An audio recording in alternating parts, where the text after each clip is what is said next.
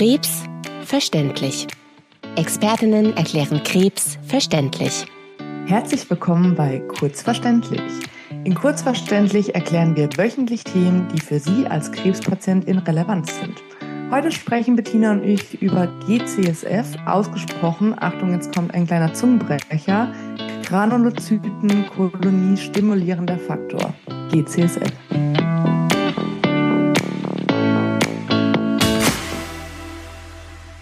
Bettina. Guten Morgen, Nele. Ich muss erst mal durchatmen nach diesem langen Satz. Hast du genau. gut gemacht. Sehr gut. GCSF. Viele bekommen es im Rahmen eben der Therapie, wenn die weißen Blutkörperchen absinken, aber nicht jeder Patient oder Patientin bekommt es. Da komme ich auch schon zu meiner ersten Frage an dich. Wie entscheidest du denn, wer das Medikament bekommt? Es ist eigentlich relativ leicht. Äh, mhm. weil, weil festgelegt. Ähm, es gibt Chemotherapien, wo man, da haben wir auch schon mal drüber geredet, ich glaube bei der Fieber, Fieberfolge oder irgendwann. Ähm, es gibt Chemotherapien, wo es einfach klar ist, dass die Blutwerte sich so verschlechtern, dass man künstlich ein Medikament geben muss, um die wieder anzuheben. Und das ist dieses GCSF. Das ist dafür da, die, die weißen Blutkörperchen wieder anzuheben, damit äh, das Risiko von äh, schweren Infekten unter Chemotherapie reduziert wird. Und da weiß man dann genau, die und die Chemo macht das und da ist es empfohlen, an dem und dem Tag von dem Chemoprotokoll das Medikament zu geben. Was man letztlich dann nur entscheiden muss, ist äh, die Dosis und ob man lieber das regulierte oder das normale GCSF benutzt. Und mhm. da ist der Unterschied. Das eine ist da gibt man nur eine Spritze, das ist immer die gleiche Dosis, die fängt immer nach ein paar Tagen an, die volle Dosis zu entwickeln. Und bei der anderen ähm, Art gibt man jeden Tag eine Spritze, meistens über fünf Tage. Nachteil ist natürlich, man wird fünfmal gepiekst. GCSF ist im Bauchspritzen, das hatten wir auch äh, noch gar nicht gesagt. Und ist natürlich angenehmer für Patienten, wenn man nur eine Spritze bekommt. Aber man, man kann das viel besser steuern, ähm, wenn man diese fünf Spritzen gibt, weil wir sagen es ja immer wieder, jeder Patient ist einzigartig und äh, manche kommen schon nach ein, zwei Spritzen mit den Zellen richtig schön.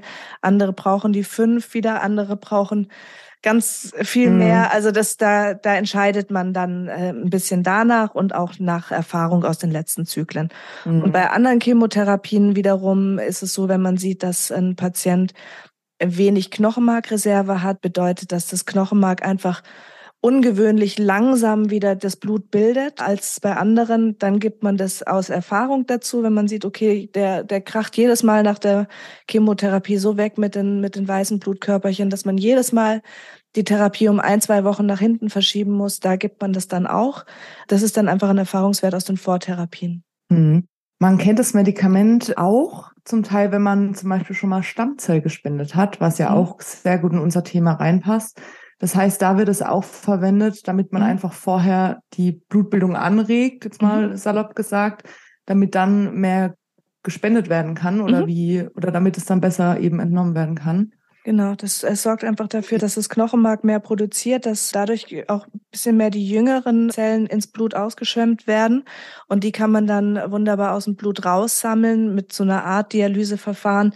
Durch dieses GCSF sind wir erst in der Lage dazu, dass wir nicht mehr die Stammzellen aus dem Knochenmark in der Operation direkt entnehmen müssen, sondern dass man wirklich aus dem Blut spenden kann, was für den Spender natürlich deutlich angenehmer ist. Absolut. Als ja. mit einer Operation und vielen Knochenmarkpunktionen.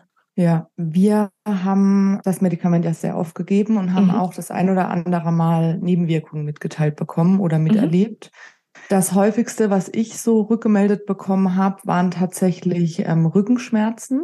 Beckenschmerzen, Rückenschmerzen, ja. Beckenschmerzen, weil eben dort das Blut gebildet wird, sage ich jetzt mal, und dadurch, dass es dann angeregt wird, kann es eben ein bisschen unangenehm sein. Echt und sehr, sehr unangenehm kann es sein. Darf ich dann äh, kurze Zwischenfrage direkt Schmerzmittel nehmen? Ja. Das äh, sage okay. sag ich auch immer, dass man da keine Angst haben darf. Also Paracetamol äh, am liebsten probieren. Das hilft meistens nach ein, zwei Tabletten auch. Und am, am nächsten Tag äh, mhm. ist es dann schon deutlich besser. Und die meisten Patienten sagen, am zweiten Tag ist es komplett weg. Mhm. Also das war jetzt so das, was ich am häufigsten erlebt habe. Weniger jetzt wirklich tatsächlich Übelkeit, Erbrechen, Durchfall. Hab ich nie ähm, gehört. Das Aber, äh, wäre dann eher auf die Therapie. Ähm, Fieber, Schüttelfrost. Das, okay. ähm, das habe ich oft, dass man dann sagt, ah, haben Sie, haben Sie, wenn, wenn, wenn man angerufen wird auf der Notfallnummer, ich habe Fieber. Und dann ist es eine von meinen Fragen, beziehungsweise meistens kenne ich ja die Medikamente, die meine Patienten mhm. bekommen. Frage ich, haben Sie sich heute Morgen gespritzt? Ja, ah ja, gut. Also das kann durch diesen, diesen Anstieg der weißen Blutkörperchen kann da der äh, Körper mit Fieber reagieren. Das aber mhm. nichts mit einem Infekt zu tun hat. Und ja. da muss man dann so ein bisschen auseinanderdröseln weil ja die Patienten zu der Zeit, wenn man das gibt, meistens niedrige äh, Blutwerte haben. Und wenn die dann Fieber bekommen, dann will man ja schon wissen, ist das Fieber jetzt in einem Infekt oder ist das Fieber durch das Medikament Absolut, ausgelöst. Ja. Wobei man jetzt auch sagen muss, man, man gibt es ja in der Regel dann, wenn die äh, Werte noch okay sind und mhm. erst äh, danach abfallen, das, um diesen tiefen Abfall abzufangen. Dementsprechend ist an dem Tag von der Gabe Fieber in der Regel wirklich auch Medikamentenfieber und nicht äh, Infektfieber. Mhm.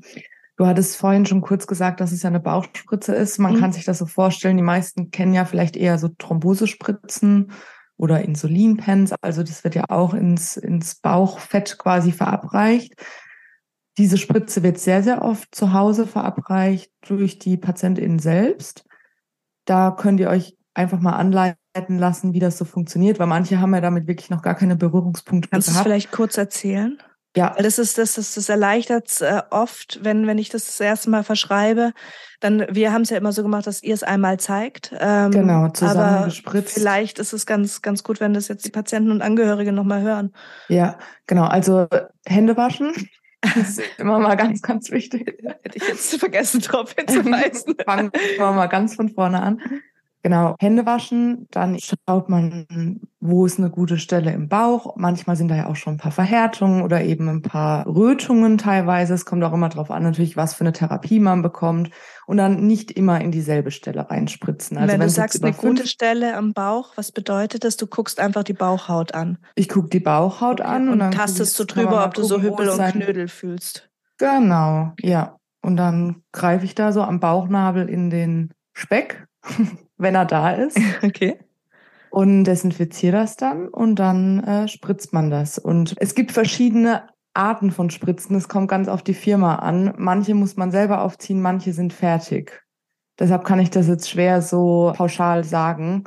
Und dann kann man auch immer mal aspirieren. Das heißt, man guckt, ob man da jetzt, wenn man da reingestochen hat, vielleicht ein kleines Gefäß getroffen hat, dann würde quasi ein bisschen Blut kommen. Und wenn das nicht der Fall ist, dann kann man es verabreichen. Aber ich, das ist jetzt nur über die Stimme wirklich ganz, ganz schwer zu sagen. Mhm. Ich würde es mir einmal kurz also zeigen lassen. Letztlich ist es wichtig, dass das in, in, ins Unterhautfettgewebe kommt, nicht in den Muskel. Deswegen genau. diese, diese Speckrolle machen am Bauch, wo am Bauch man spritzt, ist letztlich egal. Aber am angenehmsten ja. ist es natürlich, wenn es nicht da ist, wo schon eine Entzündung und Verhärtung ist. Ansonsten kann da relativ wenig passieren, auch bei den Patienten, die eine Blutverdünnung nehmen oder niedrige ja. Blutblättchen haben, ist dadurch, dass es in den Speck geht, klar eher ein blauer Fleck mal, aber jetzt kein, kein großes Blutungsrisiko. Wenn man das Medikament von der Apotheke abholt, muss man auch so ein bisschen auf die Lagerungsweise achten, ob das gekühlt werden muss oder nicht. Wenn ja, dann einfach mit einer kleinen Kühltasche in die Apotheke gehen wenn es an die Praxis geliefert wird, dann dorthin eine kleine Kühltasche mitbringen, dass man da einfach das Medikament gut nach Hause bringt, weil es auch einfach ein Präparat ist, was sehr teuer ist. Äh. Privatpatienten wissen es meistens, weil die die Rechnung sehen. Kassenpatienten müssen ja oft nur die Zuzahlung ähm, zahlen und sind dann häufig überrascht, wie teuer das ist und tragen das auf zwei Händen aus der Apotheke raus ins Auto. Was wolltest du noch fragen? Ähm, mit, mit der Kühlung. Mhm. Das ist ja was, was wir auch häufig gefragt haben. Der ein oder andere Patient, Langzeitpatienten nehmen das ja auch mal mit in den Urlaub. Ja. Was dann natürlich ein Problem ist mit der Kühlung. Also da muss man sich dann wirklich vorher überlegen, wie kriege ich das transportiert? Oder ist es sinnvoller, sich im Ausland zu erkundigen, ob ich es vielleicht dort bekomme ähm, mit einem Rezept? Weil mhm. ähm, also viele viele Patienten brauchen das auch. Es gibt auch Menschen, die brauchen es so als Dauertherapie, immer mal eine Spritze dazu und deswegen also vorher erkundigen, wenn man es mit in den Flieger nehmen will, was ich jetzt eher nicht empfehlen würde wegen der Kühlung. Ja, ähm, man muss ja sagen, wir haben ja wirklich in, in den Kliniken Medikamentenkühlschränke, wo die Temperatur auch extra häufig kontrolliert wird, damit ja. da nichts nichts passiert. schief geht. Also in der Regel ist, ist das jetzt, muss man jetzt nicht so ja, übermäßig. Aber es, ja. es sollte schon, die Kühlkette sollte schon stehen. Ja. Vor allem bei dem Preis. Mhm. Ja, es Aber gibt, es ist natürlich nicht schön, wenn Medikamente im Müll landen. Ist nee, immer es schlecht. gibt verschiedene Präparate. Wir sind ja immer angehalten, das günstigste zu verschreiben. Es gibt jetzt seit, seit ein paar Jahren, ist da das Patent ausgelaufen. Das heißt, da gibt es diese Generika von anderen Pharmafirmen. Nicht wundern, wenn, wenn das dann irgendwann mal andere Namen sind. Nicht die Originalpräparate, aber es sind da wirklich preisliche Unterschiede bei gleicher Wirkung. Und wie mhm. gesagt, es gibt einen Unterschied zwischen diesen fünf Spritzen und der einen Spritze, wo man dann mit der Zeit rausfindet, was für einen selber am besten ist. Ja. Die Schmerzen, Nebenwirkungen sind am häufigsten. Fieber, Fieber und Schüttelfrost höre ich oft. Ansonsten ist es eher was, was, was gut vertragen wird, was ja auch schön ist für unsere Stammzellspender, denen wir sehr, sehr dankbar sind, dass sie, dass sie Absolut. Spenden es wäre sicherlich schwieriger, wenn man da ein Medikament verabreicht bekommen würde, wo man ähm, über eine Woche dahin gerichtet ist, weil es einem so schlecht geht. Mhm. Mhm. Ja. Das ist, das ist nicht so. Gut, ich glaube, wir haben das Wichtigste zusammengefasst. Ich gehe hier gerade nochmal meine Notizen durch, ob wir mhm. irgendeinen wichtigen Punkt vergessen haben. Ja, es ist haben, eine Spritze, die man gibt, damit die weißen Blutkörperchen ja. angeregt werden, damit genau. äh, das Infektrisiko unter Therapie oder bei Erkrankungen, äh, es gibt ja auch Bluterkrankungen, wo einfach der Körper von sich aus nicht so viele weiße Blutkörperchen bilden kann. Da gibt man das mhm. auch oft, dass das Infektrisiko minimiert wird. Und es gibt ein paar Krankheiten, da sollte man es nicht geben, da ist es kontraindiziert. Das weiß Ihr Arzt. Genau. also äh, das ist jetzt nichts, was sie sich selber frei verkäuflich in der Apotheke holen und spritzen, weil sie denken, oh, und man muss auch selbst nicht die Kontraindikation wissen. Richtig, aber es, man, man, man kann schon wissen, dass, dass es es gibt. Man darf es jetzt nicht ja. jedem immer spritzen, sondern mit Bedacht wie jedes Medikament. Ähm, wenn die Indikation steht, super Medikament. Ohne Indikation braucht man es nicht, darf man es nicht geben. Schon allein auch äh, wegen dem Preis. ja. Okay. Dann war es das wieder bei uns mit kurz verständlich. Wir hoffen, wir konnten einige Fragen oder Gedanken beantworten. Sollten dazu Fragen aufkommen, dann gerne entweder über Instagram uns schreiben oder über Spotify. Wir arbeiten die Fragen sehr, sehr gerne auf, anonym natürlich. Und wenn euch die Folge gefallen hat, dann gebt uns gerne eine Bewertung. Tschüss, Tina. Ciao, Nele.